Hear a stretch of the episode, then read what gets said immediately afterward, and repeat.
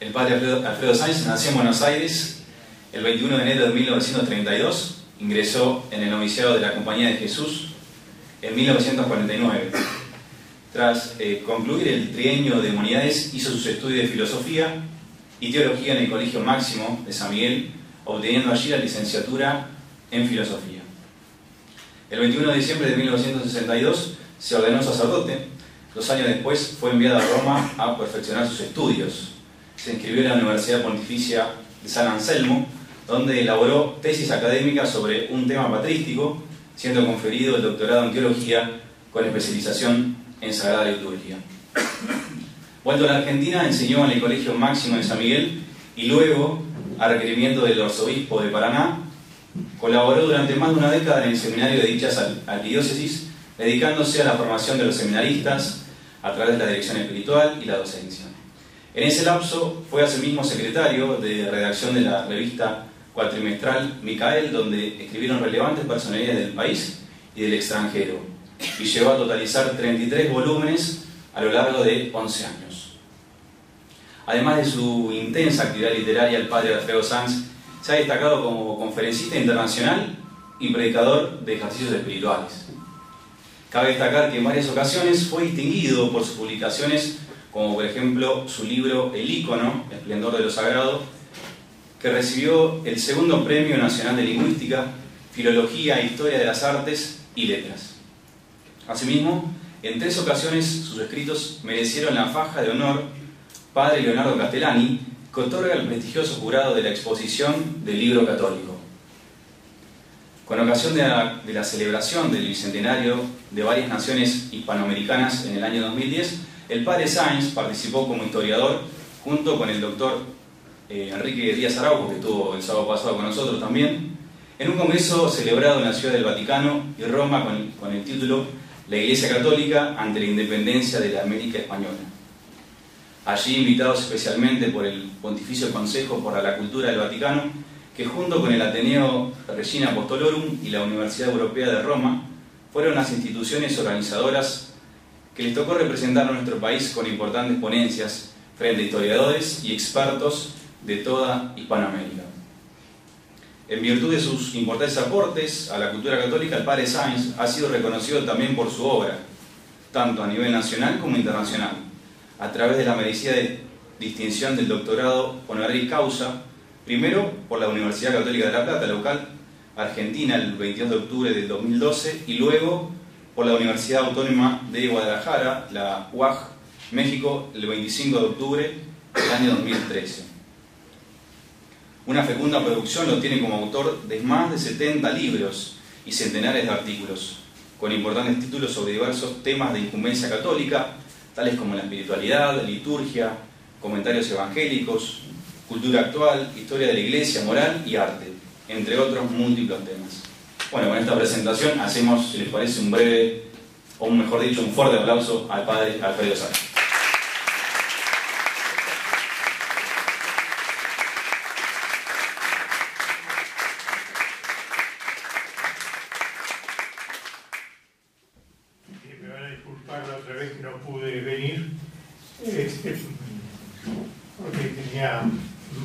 de salud. Ahora es mejor de eso y entonces tengo el gusto de volver a esta casa que he venido muchas veces hace años, años atrás. Hablar de la esperanza, de esta virtud teologal. Es un tema que yo ya había eh, tratado, publicado, y había salido en un libro que apareció hace relativamente poco. Yo pensaba en escribir más libros demasiado, eh, demasiado ya había hecho, este, pero eh, hubo una ocasión y es que el doctor Breide este, está escribiendo un libro que se llama algo así como La concepción antropológica del padre Alfredo Sánchez o sea, lo que yo pienso del hombre, el hombre, se va tomando de todos los libros míos, de esos 70 o libros, va tomando los textos que hablo del hombre, ¿eh? el hombre como imagen de Dios, el hombre moderno, visto de distintos ángulos, y ah, está haciendo un libro sobre eso.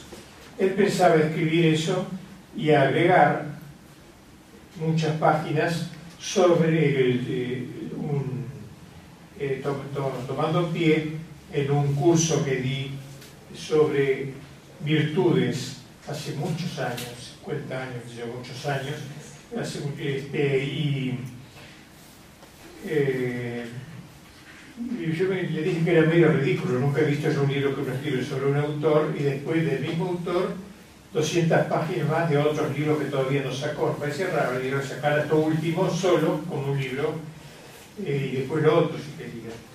Todavía no, no terminó. Ese libro, así que contra mi expectativa y, decisión de no escribir más, ya este, se llama Virtudes Fundamentales y es este libro, eh, que son las siete virtudes fundamentales porque son las siete, las tres teologales y las cuatro cardinales. Entre las tres teologales está la esperanza y en ahí tomo esta conferencia, esta virtud tan linda que es la, esperanza. Bien, dicho esto, entremos en materia. Más fácil sería vivir en la tierra sin sol que sin esperanza el corazón del hombre. A toda hora queremos, a toda hora necesitamos esperar y preferimos, a no hacerlo de modo alguno, hacerlo sin fundamento, porque si triste es la esperanza vana, más triste es todavía la desesperación.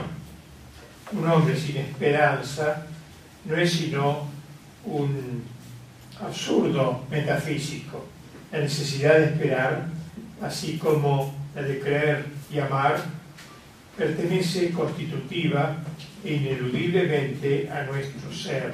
somos nuestras esperanzas, somos nuestras creencias, somos nuestros amores, nuestras direcciones.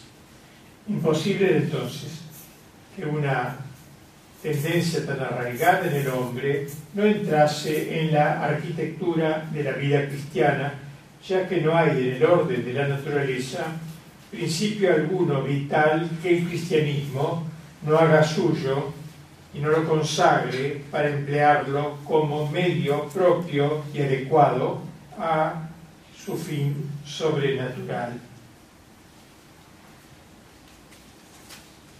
Sobre la esperanza, se han, hallado numerosos autores espirituales. Condensaremos las enseñanzas de algunos de ellos con los aportes de autores contemporáneos. Destaquemos particularmente la figura del gran San Agustín, el buceador del corazón humano más profundo que haya existido, quien se abocó a la consideración del pasado, el presente y el futuro del hombre y de la sociedad, a la memoria y a la profecía y al futuro. Podríase decir que si las confesiones nos ofrecen en raíz una antropología de la esperanza cristiana, de la ciudad de Dios, ese libro tan espléndido, nos brinda su historiología dice San Pedro que el cristiano siempre ha de estar dispuesto a dar razón de la esperanza que hay en él. Solo así tendrá, como dice en pintoresca expresión Unamuno, solo así tendrá la visión esperanzosa de otra vida. El hombre es un viajero, impregnado de eternidad está in statu viatoris, como dice la teología latín, significa en estado de caminante, en statu, en statu viatoris, de que está en vía, en camino, como viator, hombre caminante. El concepto opuesto correspondiente es el status comprensoris, el estado del que ha llegado ya a la meta, que ha alcanzado el fin, ya no está en camino, lo ha logrado ya el fin no es aviator, no es viador, sino comprenso, es uno que ya posee, ya terminado. El estado del ser en camino no es una determinación local, sino que expresa algo más profundo, algo entitativo, que atañe a la constitución más íntima del ser, de la criatura. Como escribe Gabriel Marcel, el hombre es un viajero, no es un vagabundo ni un aventurero. Puede tener muchas maneras de caminar, un vagabundo, pero también uno que va con un fin determinado. La esperanza cristiana es esencialmente teologal, es una de las tres virtudes teologales y por eso no solo proviene de Dios, eso quiere decir teologal, sino que también tiene por objeto a Dios, que también eso quiere decir teologal. Proviene de Dios, la da Dios y tiene por objeto a Dios. La visión de Dios apoya en Dios sus fundamentos. El primer fundamento de la esperanza es la omnipotencia orientadora, auxiliadora de Dios. Dios es de una soberanía infinita. Su poder no tiene límites y no tiene por consiguiente los medios que desea aplicar para sus designios. Nada lo sujeta, nada lo modifica, nada lo circunscribe a Dios, a los designios de Dios. Y si bien dicta leyes, Dios está por encima de sus propias leyes. Tal es el ser de quien en definitiva depende nuestra salvación. Tal es el ser en quien se funda nuestra esperanza. Tal es el Dios que nos dicta como precepto esperar en Él. Él nos manda que esperemos. El segundo fundamento de la esperanza es la divina misericordia. Lo que aquella soberanía de Dios tiene de absoluta, eso mismo tiene de ilimitada su bondad. O mejor dicho, Él es la bondad misma. Con lo cual enunciamos otra perfección de su ser, otra razón, otra razón para poner en Él nuestra esperanza. Dios es bueno como solo Él puede serlo, comparado con su bondad, a una de la Santísima Virgen no podría llamarse con el mismo nombre, ni siquiera la del corazón humano de Cristo, en cuyo espacio caben mil mundos como este, y que de hecho no es sino un átomo ante la de Dios. Esto es lo que el propio Jesús nos quiso decir cuando al oírse llamar buen maestro, respondió al que así lo llamaba, ¿por qué me llamas bueno? Nadie es bueno sino solo Dios. Junto con ser bondad, Dios es, como dice San Juan, amor.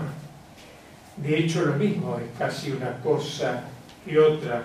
Si bien para nosotros la idea de amor añade algo a la de bondad, diríase que el amor es como la expresión de la bondad, que la bondad es un tesoro y el amor la mano que saca de allí para gastar. La bondad de Dios es pues una bondad enamorada, podríamos decir, y lo es de tal manera que le ha movido a amar hasta la nada misma, porque ¿qué es la creación sino sacar cosas de la nada?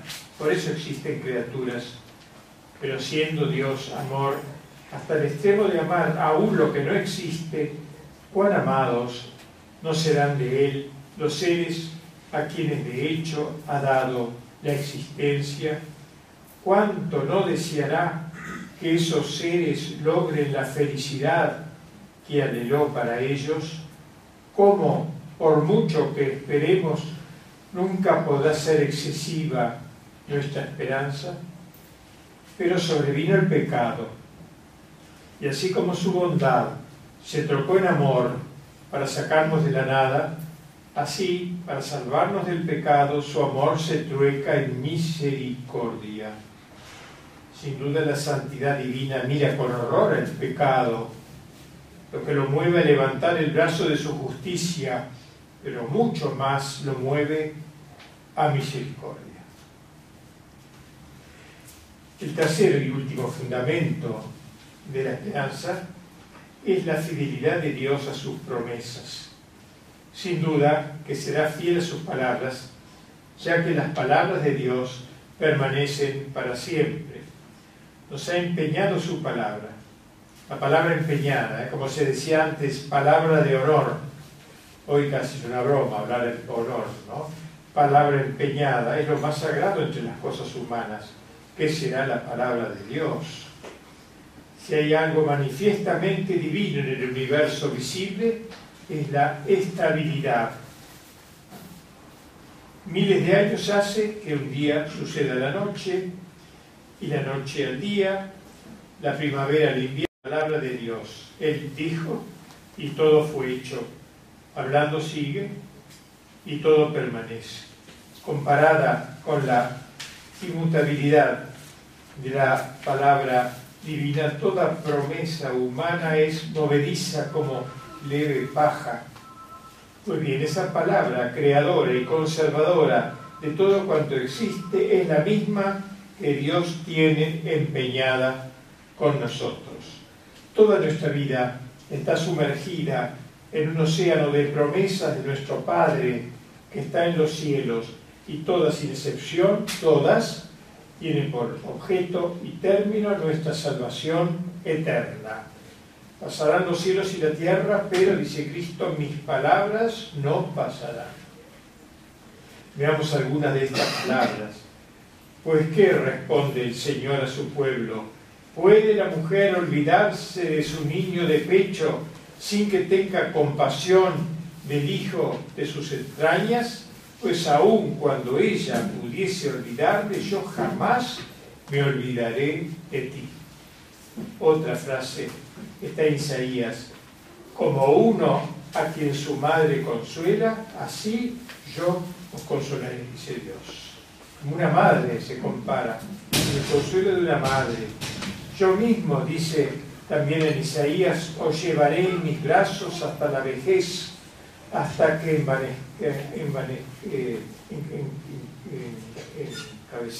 se, se blanca el pelo, ¿no? Yo sí, sí, yo llevaré y yo salvaré. Todo lo que le pidamos de sustancial, Dios nos lo concederá y si le pedimos el bien infinito, entonces tengamos la concesión por indefectible cualquier cosa, dice San Juan, con que pidiereis al Padre en mi nombre, eso haré, a fin de que el Padre sea glorificado en el Hijo. Tales son pues los tres fundamentos de la esperanza, la omnipotencia de Dios, la misericordia de Dios y la fidelidad de Dios. La omnipotencia se ve corroborada por la misericordia y por la fidelidad a esta tendenciosa espera que se esfuerza hacia a uno de la plenitud del hombre corresponde sobre todo dos virtudes, dos virtudes morales, la magnanimidad y la humildad que le sirven de soporte o apoyatura. La magnanimidad, magna ánima, magnanimidad es la tensión de sí mismo hacia las cosas grandes tiene magnanimidad quien no contentándose con lo pequeño y minúsculo, se exige lo grande, magno, magnánimo. Esta virtud brota de la confianza intrépida en las altas posibilidades de la naturaleza humana. Cuando se trata del orden sobrenatural, el objeto de la esperanza teologal es el más alto y el más arduo de los bienes futuros a que el hombre puede aspirar, la posesión de Dios, la vida eterna que consiste en la visión de Dios, en el gozo del mismo Dios. La otra virtud es la humildad, virtudes inferiores a esta teologal, que es la esperanza, la humildad, que solo de un modo aparente se contrapone a la grandeza de ánimo no se agota en actitudes exteriores, un humilde, como que hace siempre cosas bajas, sino que reside en una interior decisión de la voluntad. Ni es primariamente un modo de relacionarse los hombres entre sí creyéndose uno más tonto que otro, o algo así, entendiendo que uno vale menos que los demás, sino la actitud del hombre que al verse a la luz de la grandeza de Dios, toma conciencia palmaria de su pequeñez. Humildad es saber que hay una gran distancia entre el Creador y la criatura y reconocerla. Es la dignidad propia del hombre ante Dios. La esperanza exige la humildad. La originalidad y dignidad soberana de la esperanza está en que no se arroga derechos, sino que espera un beneficio de otro que le es superior, pero solo lo espera de su liberalidad, de su generosidad. La Santísima Virgen es el ejemplo supremo de la confluencia de estas dos virtudes, la humildad y la magnanimidad, como lo revela cuando cantó el Magnificat. Fecit mihi magna qui potens est, hizo en mí grandes cosas el que es poderoso. Hizo en mí, habla en voz pasiva, la voz del humilde, en pasiva, hizo en mí grandes cosas en la voz de la magnánima, juntos, humildad y magnanimidad. Y sigue diciendo, miró la humildad de su esclava, por eso me llamarán bienaventurada todas las generaciones. En la correlación entre la magnanimidad y la humildad nace la justa ordenación de la esperanza. Una magnanimidad sin humildad fácilmente degenera en soberbia. Una humildad sin magnanimidad fácilmente se vuelve pusilanimidad, alma chica, pusila, alma, pusilanimidad. Pero cuando ambas se juntan, es ahí el punto exacto. De allí es decir que ambas virtudes sean los supuestos o soportes esenciales para la conservación y fomento de la esperanza sobrenatural. Por otra parte, la pérdida culpable de la esperanza sobrenatural tiene dos raíces, o falta de magnanimidad o la falta de humildad. Cristo, podríamos decir que es la encarnación de nuestra esperanza dice San Pablo eso, ¿no? Cristo en medio de vosotros es la esperanza de la gloria. Porque es menester relacionar la esperanza con la figura de Cristo. Nuestra esperanza es ineludiblemente cristiana, pasa por Cristo. La epístola a los hebreos relaciona particularmente nuestra esperanza con la victoria de Cristo y su ingreso en el cielo tengamos vehemente consuelo los que hemos buscado nuestra salvación ateniéndonos, haciéndonos a la esperanza propuesta delante de nosotros, a la cual tenemos como segura y firme áncora de nuestra alma y que penetra hasta el interior del velo, a donde como precursor entró por nosotros Jesús, sumo sacerdote para siempre. Cristo llegó a la orilla y clavó el áncora, el ancla, esa larga cadena del áncora clavada, que se clavaba en el fondo del mar o en la rocosa entraña de lo eterno, según la vigorosa expresión de Unamuno, la proa ya ha llegado, Cristo es la proa del barco, nosotros estamos en la popa de la nave, sujetos aún a los vendavales, pero nuestra esperanza está fija, está clavada en la ribera. Dice el, autor de la epístola a los hebreos, Cristo entró de una vez para siempre en el santuario, consiguiendo una redención eterna. Podríamos decir que allí ha fijado nuestra esperanza, ha clavado a nuestra esperanza. Cristo es el cumplimiento real de nuestra esperanza, porque sin esperanza, dice San Pablo, es como hemos sido salvados. Comenta San Agustín, no dijo San Pablo, seremos salvados, sino estamos ya ahora salvados. No por cierto todavía en realidad, sino sí en esperanza. La esperanza echa sus raíces en Cristo, pues en Él está ya cumplido lo que como promesa esperamos. Todavía no vemos lo que esperamos, sin embargo somos el cuerpo de aquella cabeza en la que está realizado lo que esperamos. La esperanza es inescindible de la oración. Santo Tomás relacionaba la fe con el credo, la caridad con los mandamientos y la esperanza con el Padre Nuestro. La fe con el credo, con el credo están todos los artículos, pero el Dios Padre, creo en Jesucristo, creo, etc. La caridad con los mandamientos, porque los mandamientos resumen los primero los mandamientos con Dios y los siete últimos con el prójimo. Eh, y la esperanza con el Padre Nuestro. Venga tu reino, hágase tu voluntad, etc. La oración es la exteriorización de la esperanza. En ella se expresa la esperanza misma. Y como la felicidad eterna no es una conquista, sino un don, es menester pedirla. Y pedirla por Cristo.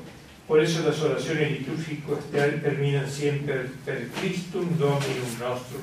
Siempre la pedimos, lo que pedimos lo pedimos por Cristo.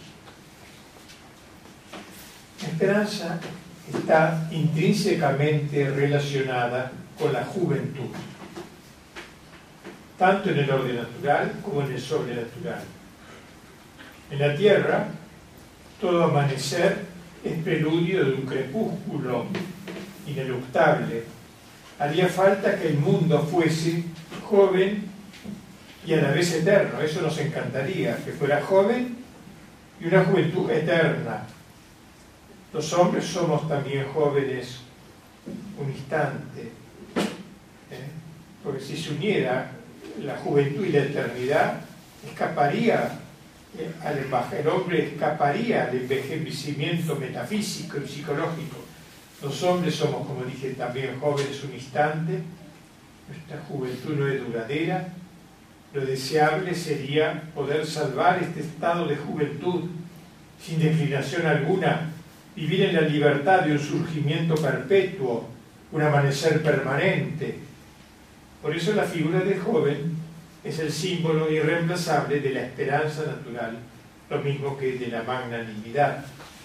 Si uno hace una estatua eh, de, la, esperanza, eh, no, va a poner un viejo, lo normal es precisamente está muy unida la esperanza con la juventud. La figura del joven es el símbolo irreemplazable de la esperanza natural. La juventud es el receptáculo de la esperanza, pues tiene mucho futuro y poco pasado.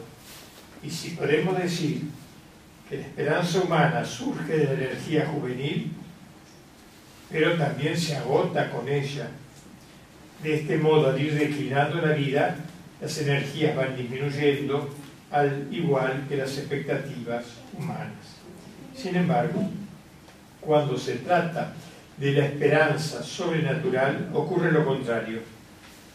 No solo no está ligada a la juventud natural, sino que fundamenta una juventud mucho más esencial. Otorga al hombre un vigor que triunfa completamente sobre el declinar de las energías que hacen posible la esperanza natural. Da al hombre tanto futuro que el pasado de la más longeva y rica vida aparece como poco pasado. Se va arraigando la íntima seguridad de que cualesquiera puedan ser las apariencias, la victoria está cercana. Renace así la intrepidez tan típica del joven que le permite al anciano superar una realidad aterradora como la muerte. Por eso decía San Agustín que Dios es más joven que todos. Rara la fórmula, ¿no? Más joven que todos. Si bien tiene un enorme pasado, la eternidad, no por ello es viejo o decrépito. El tiempo no lo desgasta Dios, tiene por delante un futuro inconmensurable, la eternidad, y por eso es infinitamente joven. En él se cumple el anhelo de todos nosotros, ser jóvenes y a la vez eternos. En Él cada instante es surgimiento de vida, amanecer, juventud, libertad, pero también permanencia. La juventud sobrenatural deriva de la participación en la vida divina. Por eso la juventud del hombre que tiende hacia la vida eterna es indestructible inaccesible a la decrepitud y a la desilusión. San Pablo lo ha expresado con palabras precisas cuando dijo, mientras nuestro hombre exterior se demorona, nuestro hombre interior se renueva de día en día. Santo Tomás cuando habla de las virtudes, luego de hablar de ellas, siempre habla de los pecados contra esa virtud, así se entiende mejor qué es la es la virtud. ¿Cuáles son los pecados contra la esperanza? Según Santo Tomás son dos, la desesperación y la de presunción. La desesperación es una especie de anticipación del fracaso existencial total. Y está desesperado, no espera nada. Cuando hablamos habitualmente de desesperación, entendemos un estado anímico en que se recae casi contra la propia voluntad. Pero acá nos referimos a una decisión voluntaria. La esperanza dice, todo terminará bien. La desesperación, todo acabará mal. Puede haber desesperaciones de diversas clases, pero que no afectan a la esperanza más profunda, no tienen importancia definitiva. Por otra parte, un hombre desesperado, en el fondo más último, puede mostrarse completamente optimista ante los demás y ante sí mismo en los penúltimos dominios de su ser, si sabe cerrar herméticamente la cámara más íntima de su alma, de modo que no pueda salir de ella ningún quejido. Es esto una verdadera virtuosidad del hombre moderno. El cristiano que desespera de la vida eterna, existencia natural, sino que niega también el camino real que lo conduciría a la plenitud eterna. Dicho camino aparece en figura personal, es el mismo Cristo quien dijo de sí, yo soy el camino. La desesperación del cristiano es una decisión contra Cristo, contra la salvación en Cristo, único camino de salvación. Podríase decir que la desesperación es la estructura misma del ser del condenado. En el estado del caminante, status viatoris, constituye una especie de anticipación ante, digamos así, una, una el hombre trata de desnegar, el hombre se contradice, se desgarra. El tiempo cerrado de la desesperación es como una contraeternidad, una eternidad vuelta contra sí misma, es la eternidad del infierno. La desesperación es un pecado de decrepitud espiritual, es la negación del espíritu de infancia. No en vano Peggy ese gran autor francés, hacía de la esperanza una niña, una niña, decía él, la hermanita menor de las otras dos virtudes teologales. Con una mano se toma de la fe, con otra se toma de la caridad. La niña esperanza cantada por el gran Peggy. Esta tendencia a la autodestrucción encuentra una expresión muy lograda en el existencialismo ateo, especialmente en la visión de Sartre. Según este autor, el hombre debe saber soportar con entereza la experiencia de la nada y advertir con lucidez que el término, mire lo que dice que terrible, el término de cualquier deseo no es y no puede ser otra cosa que un fracaso metafísico. De ahí la decepción que inevitablemente acompaña al logro de cualquier deseo y más generalmente a la realización de cualquiera de las posibilidades del ser que la existencia humana descubre o inventa. El hombre es un ser que no puede descansar, dice Sartre, no pudiendo inmovilizar su fluencia, el reposo doblemente imposible, porque la realización misma de cualquier posibilidad abre la existencia un horizonte de nuevas posibilidades, la rodea de nada. Terrible la expresión que tiene Sartre, ¿no? El hombre está rodeado de nada. No acontece hasta la muerte, debe decirse que en el rigor de los términos, en el rigor de los términos, la existencia humana es un proyecto a la vez necesario e irrealizable, forzoso e inútil el hombre se comporta como el burro que corre detrás de una zanahoria colgada de su hocico y que él mismo desplaza sin cesar. Corre constantemente hacia un posible que su misma carrera hace aparecer ante él, que no es otra cosa que su carrera y que por ello se muestra como inalcanzable, dice Sartre, ¿no? Qué, qué optimista el hombre, ¿no? Corremos hacia nosotros mismos, dice, y somos por tanto el ser que no puede juntarse consigo. En un sentido, nuestra carrera está desprovista de significación. Aspira el hombre en suma a ser Dios, sigue diciendo Sartre. Curioso esta fórmula, ¿no? Ser hombre dice extender a ser Dios. O si se prefiere, el hombre es fundamentalmente deseo de ser Dios. Sartre confirma quizás sin darse cuenta de ello una tesis fundamental de la antropología cristiana, la tesis de la gracia, la participación de la vida divina, pero acontece que si el hombre aspira a ser Dios, sigue diciendo Sartre, aspira a lo que no puede aspirar, aspira a algo imposible. El hombre es un deseo de ser Dios, sí, pero dado que Dios es impensable e imposible, Dios no existe y no puede existir, luego el hombre es una pasión inútil. Si el hombre no puede esperar lo que espera, ¿qué deberá esperar? Se pregunta Sartre. Su respuesta es consecuente y terminante. Si quiere vivir, si quiere vivir de acuerdo con su propio ser, el hombre debe no esperar y así evitará el riesgo de desesperar. Ni esperanza ni desesperación, sino desesperanza, tal sería el lema de la lúcida decisión sartriana. El otro gran pecado contra la esperanza es la presunción. Es decir, uno cree que es capaz de todo. Es una anticipación indebida de la plenitud. La presunción es aquella tesitura del espíritu que decide ignorar la realidad futura de la vida eterna y lo penoso de su logro. Su núcleo y esencia es una perversa seguridad.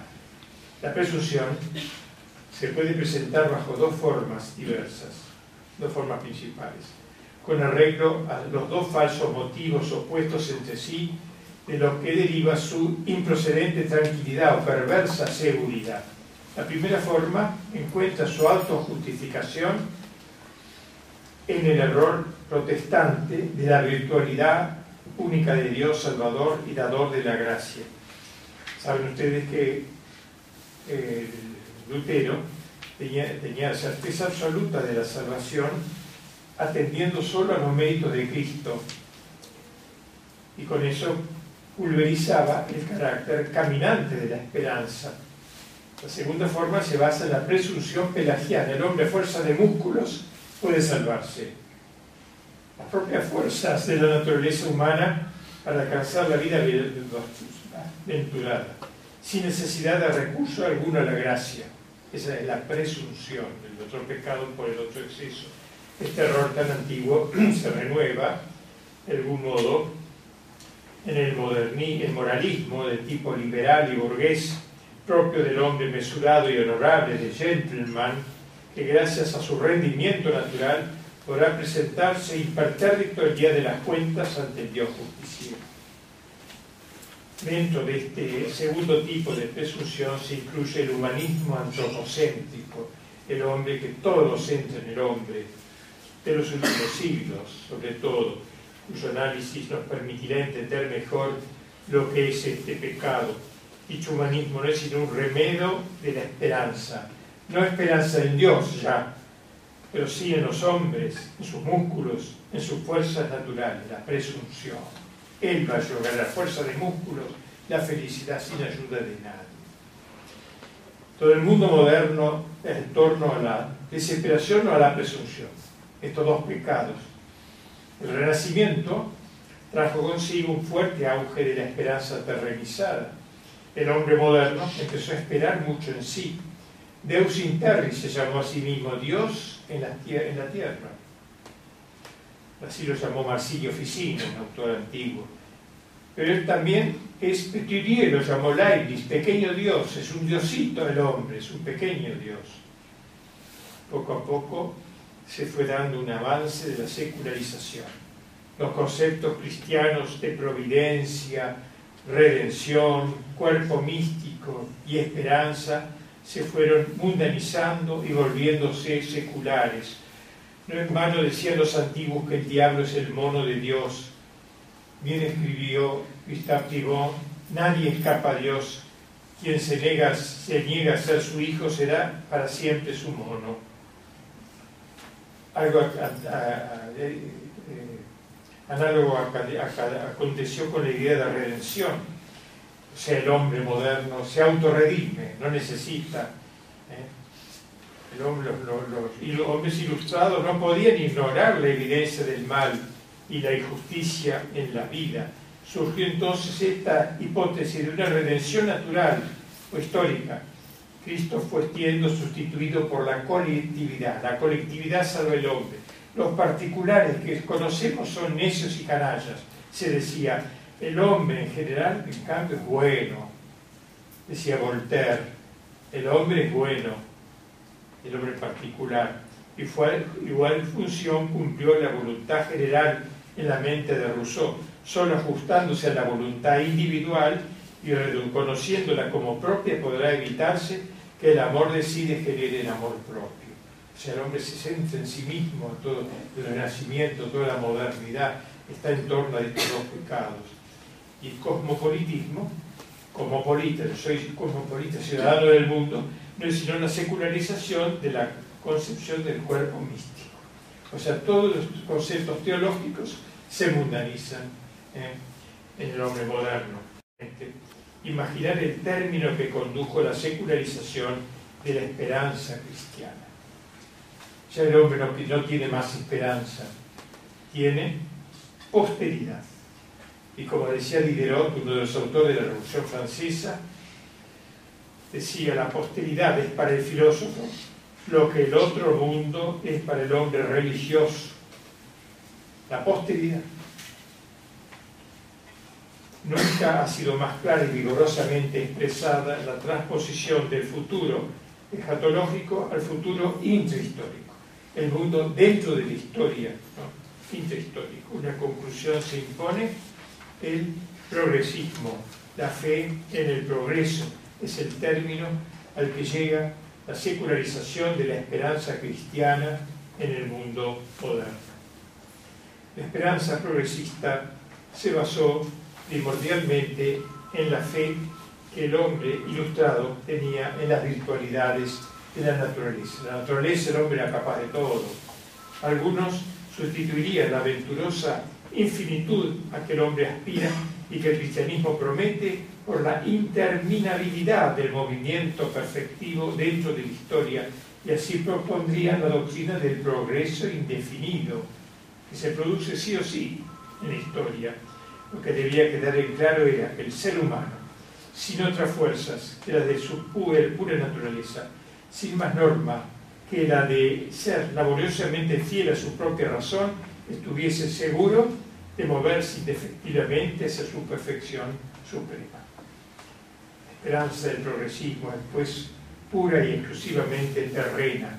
La mundanidad es su nota relevante. Todo lo que espera el progresista pertenece a este mundo y está ineludiblemente sometido al tiempo. Sin embargo, él no espera para sí mismo en cuanto individuo, él espera más allá de su muerte la perfección de la naturaleza humana y eso imprime a su esperanza un carácter comunitario y escatológico. Con la secularización de la idea cristiana de la vida, el futuro queda sacralizado. Cada una, cada cobra una dignidad absoluta. Ningún progresista dejó de considerar sagrada su esperanza inmanentista su esperanza en la tierra, y no pocos inclinaron su rodilla ante el nuevo Dios, el futuro, oh posteridad, tierna y dulce esperanza de los humanos, no eres para nosotros un extraño, exclamaba Robespierre, bastante menos tierno y dulce que su esperanza. Bajo la apóstrofe del orador, latía la religiosidad secular del revolucionario del progreso. Otra característica de la esperanza progresista es su necesidad. El progreso del género humano hacia la felicidad total es considerado como algo cierto e indefectible. Lo que la doctrina cristiana dice acerca del crecimiento espiritual se seculariza en forma de perfección progresiva de la naturaleza humana. El hombre progresa sí o sí. Dicha presunción de la esperanza progresista no proviene de la jactancia o del orgullo de una persona individual, sino del hecho de atribuir a la naturaleza del hombre, considerada en general, la cierta e incoercible propiedad de tender sin pausa hacia la perfección colectiva de la humanidad. Que el mal existe hoy, piensa el progresista, es innegable. Que el mal irá desapareciendo es cosa segura. Un jour tú serás bien, voilà notre espérance. Tout est bien aujourd'hui, voilà l'illusion, decía el futurista Voltaire. Un día todo estará bien, y aquí nuestra esperanza. Todo está bien hoy, y aquí la ilusión. Decía con ocasión de un terremoto que sacudió a la ciudad de Lisboa. San Pablo había afirmado, estoy seguro, de que los padecimientos de este tiempo no son comparables a la gloria futura. Voltaire intentó secularizar la experiencia cristiana de San Pablo. Tras el humanismo antropocéntrico que se fue consolidando a partir del segundo renacimiento, apareció el socialismo marxista, hijo del espíritu de la Revolución Francesa, como lo advirtió, como lo advirtió eh, el, hombre eh, la modernidad. Animalizar la esperanza, el hombre ha ido de espejismo en espejismo, de deseo en deseo, de expectativa en expectativa, como una persona corta de vista e impaciente que no puede poner su mira más allá de las perspectivas inmediatas o cercanas, ojos miopes, no los ojos de águila de la esperanza. El hombre moderno, cerrado a la esperanza sobrenatural, le ha pedido al tiempo que nos libere del tiempo, y eso es imposible. Bien escribió Tibón, a las cosas del tiempo no se les puede pedir el cumplimiento de las promesas de la eternidad.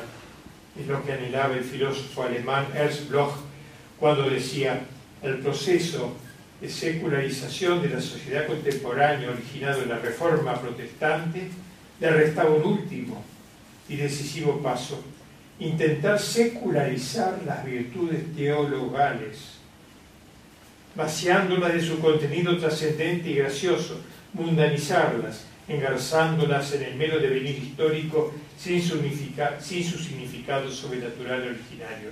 Espléndido esta, esta idea de Bloch, el comunista Bloch, el filósofo alemán Bloch. O sea, secularizar las virtudes teologales. Tener fe, pero en el hombre. Tener esperanza, pero sus propias fuerzas. Tener eh, caridad, pero que sea, que sea este, una cosa amistosa nomás.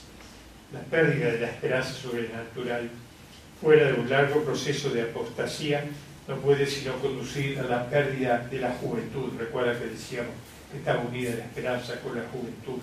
Y no hay en esto ningún pesimismo enfermizo. Se me tacha de pesimista, escribió Tibón, porque no creo en el progreso, no creo en el Edén futuro forjado por la técnica y la revolución. Sin embargo, que no creo en el porvenir, creo en la eternidad, que puede fecundar todas las horas del tiempo. Creo en una presencia absoluta, que es también un presente y que se puede alcanzar hoy.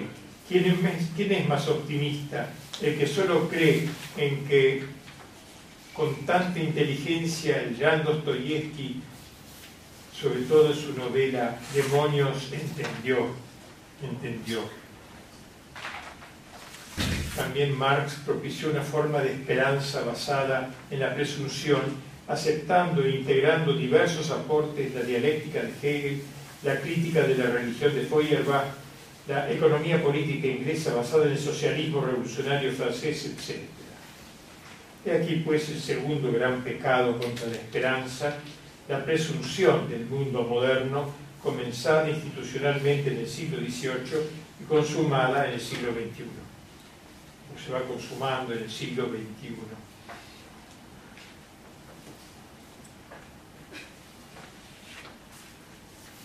Y aquí pues los dos pecados contra la esperanza, la desesperación y la presunción. El mundo moderno es un mundo sin esperanza que fácilmente pasa de la más negra desesperación a la más infantil presunción. Es un mundo muy lejano de aquella juventud que simboliza la esperanza. Dicha juventud se liquida con la desesperación en forma de senilidad, de gesto, pero también con la presunción en forma de infantilismo de puerilidad. La desesperación y la presunción cierran el camino en auténtica oración, que dijimos que era lo propio de la esperanza, de oración. Pues la oración es otra cosa que el lenguaje de la esperanza. El que desespera no suplica porque anticipa la no plenitud. Tampoco lo hace presuntuoso porque está seguro de la eficacia de sus músculos. Cuán profunda la idea de Jean Danielou al titular a uno de sus libros, La oración, problema político. La oración, yo cuando leí ese título me extrañó, me compré el libro para ver qué querrá decir Danielú. La oración, coma, problema político. La oración muere en la ciudad que ha perdido la esperanza, no impregna su política. Terminamos ya diciendo unas palabras sobre las prendas de la esperanza a cerrar esta la conferencia con un buen sabor en los labios de nuestra alma, señalemos cómo Dios nos ha dejado varias, varias prendas que nos confía Dios, en las que ha empeñado con nosotros su honor. Son innumerables, se pueden reducir todas a una sola. Así lo señala San Pablo cuando dice en su epístola a los romanos, quien a su propio Hijo no perdonó, antes por nosotros todos lo entregó, ¿qué podrá ya negarnos? Tal es la prenda que por toda vale, siendo como es cierto que tanto amó Dios al mundo, entregó a su Hijo unigénito. Cada paso que dio Jesús en la tierra, cada latido de su corazón, fueron otras tantas muestras del ansia con que incesantemente anhelaba salvarnos. Todos sus misterios fueron para nosotros, por nosotros y por nuestra salvación, como recitamos en el credo, se encarnó, nació, sufrió, murió y resucitó. Por mí y por mi salvación es el cielo de María, es el pesebre, es el Jordán, es la tumba, no solo por el linaje humano en general, sino por cada uno de los miembros de su cuerpo. Más aún, no se contentó con vivir esos misterios, sino que quiso, por así decirlo, fijarlos en el santo sacrificio de la misa, triunfo permanente del amor inmolado. Por algo Santo Tomás llamó la Eucaristía Piñus Gloria, prenda de la gloria, porque la misa no es solo sacrificio y sacramento, sino también anticipo del cielo. El que come mi carne y bebe mi sangre, en mí permanece y yo en él y el que come este pan vivirá eternamente. Pero no solo se nos entregó a sí mismo como prenda, sino que nos dio como madre a su propia madre, cuyo amor por nosotros no es sino la sobreabundancia del amor que experimenta por el Hijo nacido de sus entrañas. Un canto litúrgico le llama Mater Spei, Madre de la Esperanza, y la salve le invoca como Spes Nostra, Esperanza nuestra, la llama así a María. Nos dio también la iglesia, nos dio los ángeles, los santos, el sacerdocio, los sacramentos, una verdadera conjuración universal tramada por Dios para salvarnos. Cerremos esta consideración. La esperanza es profecía, es perforación del tiempo. Durante nuestra vida en la tierra, gemimus in re, consolamos in spe, como dice San Agustín. Gemimos en, en realidad, pero somos consolados en esperanza. Esperanza es la virtud propia del destierro. Esa nos infunde el sentido de la brevedad de la vida, del desprendimiento, de la poca consistencia de las cosas, que al decir el mismo San Agustín aquí nacen y pasan. Ella nos comunica el sentido de lo eterno, la nostalgia de Dios, y liga el tiempo que transcurre a la eternidad que no se desgasta, de tal modo que, como dice la liturgia, el, el alma inmersa en la realidad terrestre tenga el corazón fijo allá donde está la verdadera felicidad. Ella es el sursum cordan de la misa. Levantemos los corazones ligado a la ascensión de Cristo y a nuestra propia ascensión de este llano tan pedestre a las alturas celestiales. La esperanza nos comunica así una serenidad profunda, una alegría íntima, una juventud permanente, aunque velada por un ligerísimo sentido de gozosa melancolía, y nos selecciona siempre de luego sobre la enemistad entre la ciudad del mundo con sus prometeicos proyectos inmanentistas y la ciudad de, Dios con su ley de la gravedad invertida, sur, con Levantemos los corazones. Y eso es todo.